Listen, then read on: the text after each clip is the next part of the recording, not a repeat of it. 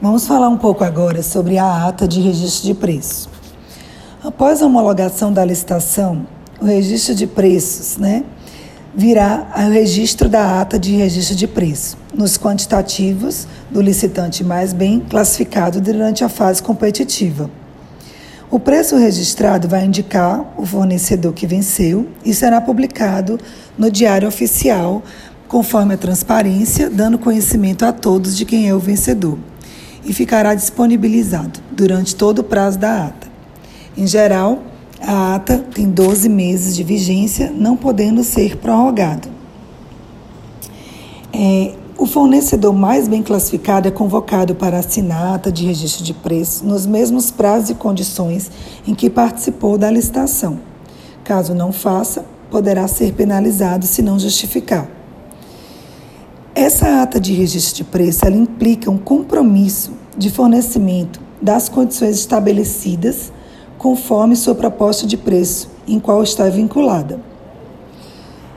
Quanto ao preço de mercado, o que pode acontecer? Se durante a vigência da ata o preço se tornar bastante superior ao que foi registrado, a empresa poderá solicitar um reequilíbrio econômico-financeiro desde que comprove que realmente houve fatores imprevisíveis ou pedir a liberação do compromisso.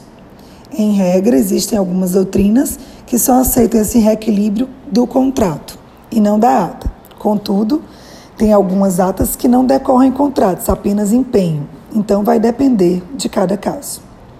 O registro do fornecedor poderá também ser cancelado se ele descumprir as condições da ata se ele não retirar o contrato ou o empenho no prazo em que foi dado a ele estabelecido, sem justificativa, se ele não aceitar negociar ou reduzir seu preço registrado nos casos em que o preço diminui né, no mercado durante é, a vigência da ata e sofrerá as sanções previstas no artigo 87 da Lei 8666.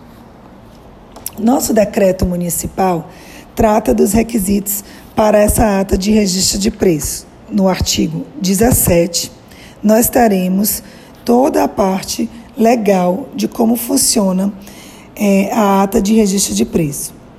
Dessa forma, a partir desse momento, as empresas assinam a ata e depois dela passam a elaborar os seus contratos administrativos. Os contratos são de cada secretaria. Esses contratos, sim, poderão ser prorrogados nos termos do artigo 57 ou 65 da Lei 8666, conforme o caso. Temos ainda, gente, a figura do carona. Como isso acontece?